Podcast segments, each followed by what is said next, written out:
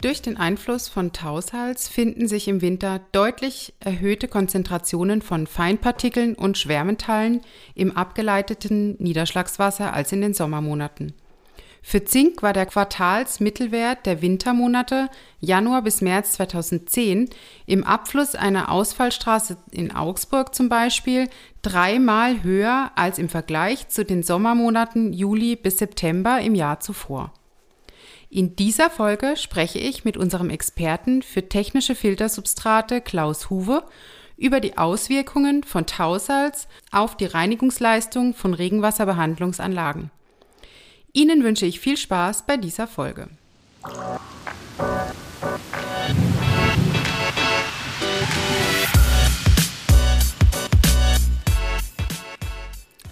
Hallo Klaus. Hallo Nina. Wenn wir von Tausalz sprechen, was ist das eigentlich genau? Tausalz richtiger wäre eigentlich die Bezeichnung Auftausalz, denn es dient dazu, uns im Winter äh, vor Gefahren durch Eis- und Schneeglätte zu schützen, indem dieses äh, möglichst aufgetaut wird und als Wasser dann praktisch vergleichbar, äh, vergleichsweise ungefährlich dann den Straßenverkehr erlaubt. Das Tausalz, äh, was man so landläufig auch unter Tausalz versteht, besteht zu 95 Prozent aus Natriumchlorid.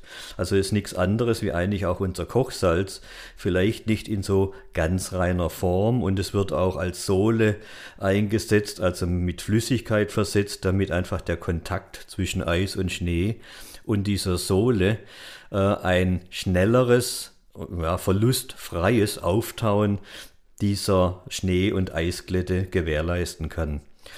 Kochsalz oder eben dieses Tausalz, äh, das zu 95 Prozent insgesamt in der Verwendung aus eben Kochsalz besteht, wird äh, ja, ja zu 95 Prozent, also zu einem größten Anteil eingesetzt, bis Temperaturen äh, von minus 10 Grad ungefähr ist es wirksam. Darunter müssten zusätzlich andere Salze verwendet werden, die eine stärkere auftauende Wirkung bewirken und äh, möglicherweise auch weniger korrosiv sind. Äh, Stichwort äh, Flughäfen, äh, Flugzeuge, die sehr sensitiv auf Korrosion reagieren.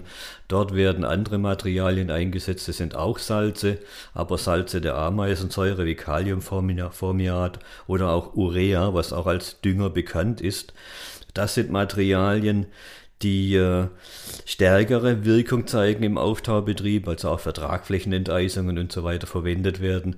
Das sind organische Auftaumittel, während die anderen Salze wie Kochsalz, Magnesiumchlorid oder auch äh, Calciumchlorid äh, anorganische äh, Salze sind.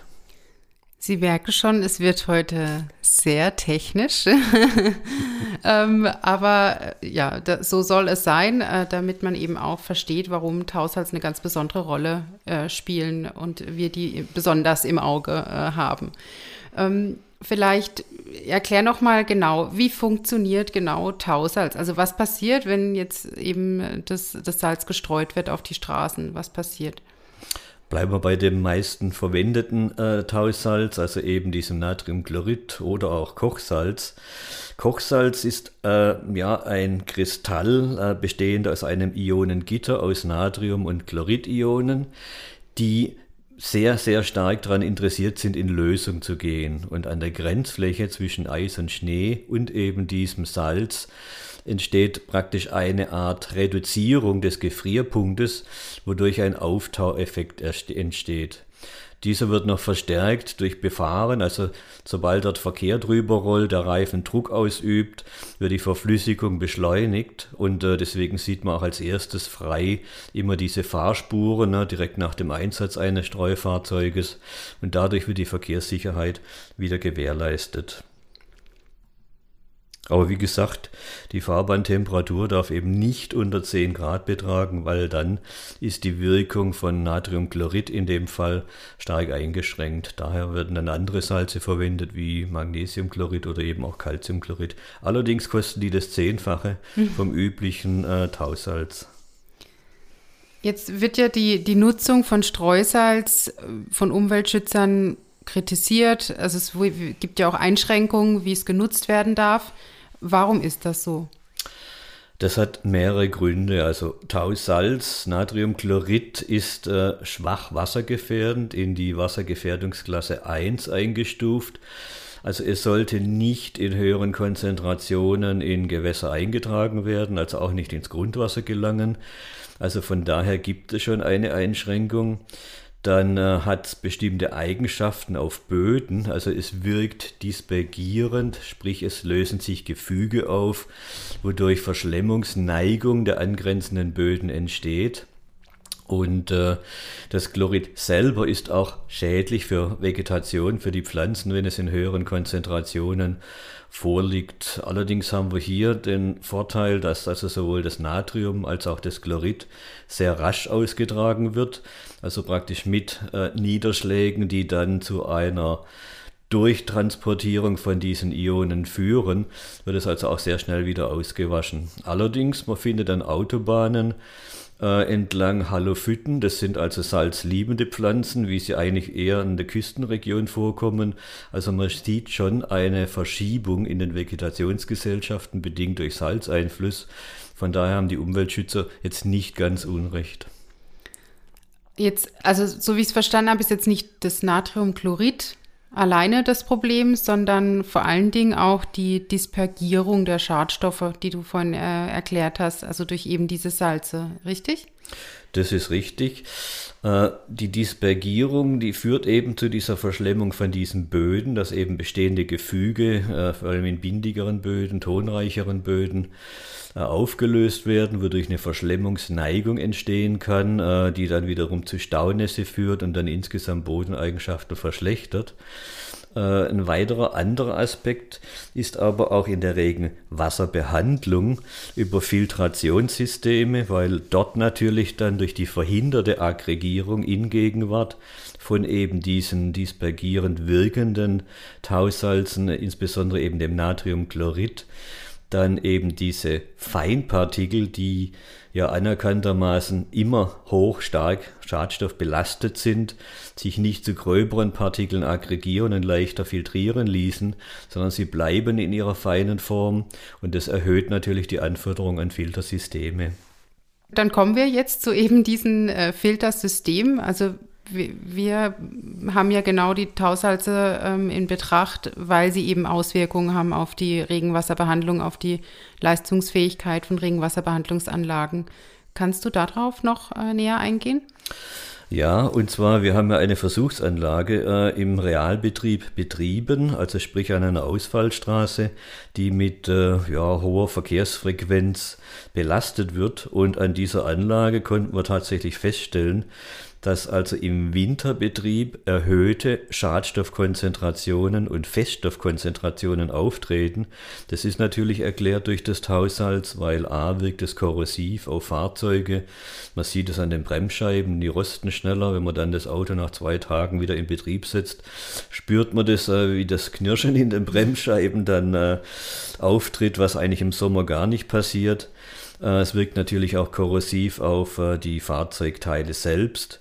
Dann kommt noch dazu, dass die Motoren im Winterbetrieb länger im Kaltlauf verharren, deswegen ungünstiger verbrennen und auch diese ja, unverbrannten Treibstoffrückstände, die MKWs oder auch PAKs, der schlechter verbrennenden Motoren belasten dann natürlich zusätzlich den Winterabfluss. Und da ist die Anforderung an eben diese Regenwasserbehandlungen enorm. Und äh, da die meisten Schadstoffe partikelgebunden sind, also an die Partikel kleiner 63 Mikrometer, äh, ist natürlich an die Filtration äh, eine hohe Anforderung gestellt und passiert halt tatsächlich, dass also im Winterbetrieb äh, proportional stärkere Durchgänge durch solche Filtersysteme passieren als im Sommerbetrieb, wo zudem noch deutlich weniger an Schadstoffen auftreten. Also wir haben über die Messungen an der Versuchsanlage in Augsburg festgestellt, dass also im Winter die Zinkkonzentrationen mal jetzt als Leitschwermetall herangezogen dreifach höher liegen als jetzt im Vergleichsquartal zum Sommermonat äh, Juli und September. Also von daher äh, ja, eindeutig negativen Einfluss auf die Regenwasserbehandlung, wodurch eine ja, gute Regenwasserbehandlung unabdinglich ist und die insbesondere in den stressigeren Wintermonaten dann auch äh, überprüft werden sollte. Tausalz, ja, wenn man da noch auf die Menge vielleicht zurückkommt, die da eingesetzt werden kann, in der Regel liegt die bei 10 bis 40 Gramm pro Quadratmeter. Ja, wenn man das auf einen Hektar hochrechnet, dann sind es 400 Kilogramm pro Hektar und Jahr.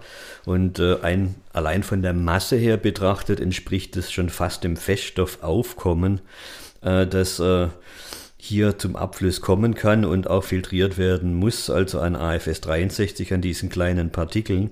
Das sind also schon durchaus größere Mengen und je nach Jahr und Witterung, äh, wenn man mal einen Zeitraum betrachtet von 1991 bis 2005, da wurden 600.000 Tonnen bis zu 3,5 Millionen Tonnen an eben diesem Tausalz eingesetzt, dann kann man sich schon vorstellen, dass da auch massive Einflüsse auf die Regenabflussqualitäten und auch auf die Schadstofffrachten dann entsteht. Wie kann man trotzdem sicherstellen, dass das Niederschlagswasser ins Grundwasser abfließen kann? Ja, damit die äh, ausreichende Qualität gewährleisten kann, muss man natürlich ein äh, System verwenden, das also auch unter diesen extremeren Bedingungen wirksam bleibt. Und aus diesem Grund haben wir ja auch mit der Drain Fix Clean das System der Oberflächenfiltration gewählt, weil dadurch äh, eine homogene Durchströmung gewährleistet wird und durch ein vergleichsweise feineres Porensystem als jetzt durch gröbere Substrate der Tiefenfiltration. Dadurch werden A Vorzugsströmungen vermieden und gleichzeitig auch feinere Partikel grundsätzlich oberflächennah zurückgehalten, die dann eben auch unter diesen erhöhten Anforderungen im Winterbetrieb auch die feineren Partikeln noch in einem Umfang zurückhält, wodurch praktisch eine Abnahme der Reinigungsleistung bei Oberflächenfiltern äh, vergleichsweise marginal ausfällt. Und wird Tausalz selber auch eigentlich abgehalten? Tausalz selber, ne, aufgrund seiner hohen Löslichkeit, äh, Natriumchlorid ist ja auch ein Bestandteil eben des Meersalzes.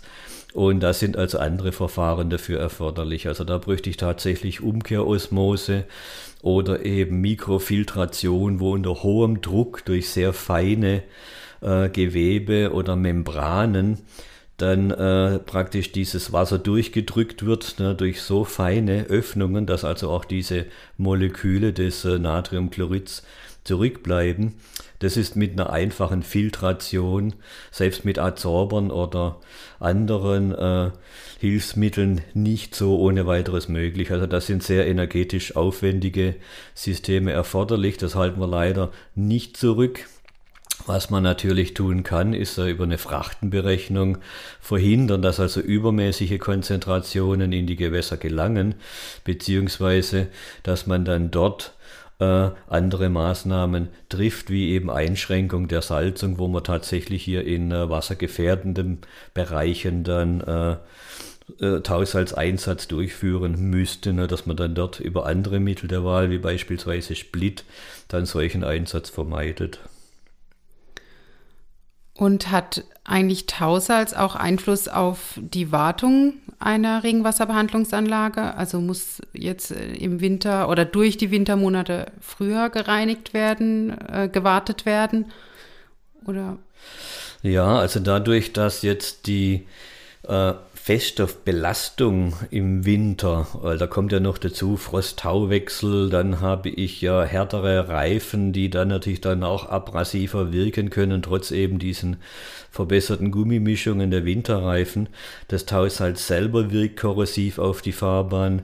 Ich habe also dort, man sieht auch die Schlaglöcher so als Ergebnis dann im Frühjahr, ne, weshalb dann da öfters die Reparaturtrupps unterwegs sein müssen, dass dort sehr große Mengen zum Abfluss kommen. Und das hat natürlich auch eine Auswirkung auf die Anlage, die dann eigentlich von der Durchschnittsbetrachtung her im Jahresbetrieb im Winter immer überproportional eine große Belastung erhält. Und da kann man eigentlich nur durch ein sinnvolles Anschlussflächenverhältnis oder auch eben Filterflächenverhältnis reagieren, indem man eine ja, bestimmte Menge nicht überschreitet, die eben diesen Filter in seiner Durchlässigkeit, es betrifft hauptsächlich die Durchlässigkeit bei Oberflächenfiltration, dann eben nicht einschränkt. Und dann kann ich tatsächlich sehr lange Wartungsabstände erreichen. Also das sind zehn Jahre keine Seltenheit. Also wir haben jetzt in einem Neubaugebiet ja, neu ist es auch nicht mehr. Es wurde 2011 fertiggestellt, aber wir haben dort noch keinerlei Wartung durchführen müssen aufgrund eben des ausreichend großen Anschlussflächenverhältnisses. Und da bilden eben Filterrinnensysteme ideale Möglichkeiten, eben auch mit flächigen Filtern genau diesem erhöhten Wartungsaufwand entgegenzuwirken.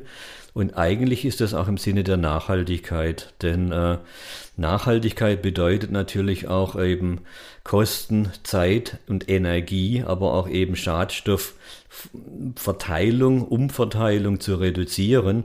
Und je länger ich diesen sich aufbauenden Filterkuchen, also praktisch diese Schadstofffrachten auch in der Schadstoffsenke einer Regenwasserbehandlungsanlage wie der Filterrinne zurückhalten kann, desto geringer ist natürlich der Aufwand. Kosten Zeit, ich muss dann Entsorgung äh, müsste ich einplanen, ich muss Ersatz praktisch dieser Stoffe dort einplanen, die ich entnehme. All das kann ich reduzieren und bin damit äh, auf dem Weg der Nachhaltigkeit einen deutlichen Schritt nach vorne gegangen.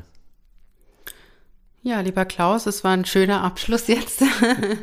äh, jetzt können wir vom Wintermodus wieder in den Sommermodus. Wenn ich rausschaue, haben wir fast 30 Grad draußen. Ähm, aber ich glaube, genau darum geht's eigentlich. Also ähm, ein Planer muss bei der Planung einer Regenwasserbehandlungsanlage ja nicht nur Optimalbedingungen äh, mit einberechnen, sondern eben alles im Blick haben, äh, alle ja, Zyklen, Jahreszyklen im Blick haben. Und deshalb jetzt schon die Folge über Tausalz. Danke, Klaus. Ja, gerne meinerseits vielleicht noch ein kurzes Nachwort. Auch im Sommer ist Salz nicht ganz unwichtig. Die Hochleistungssportler wissen das.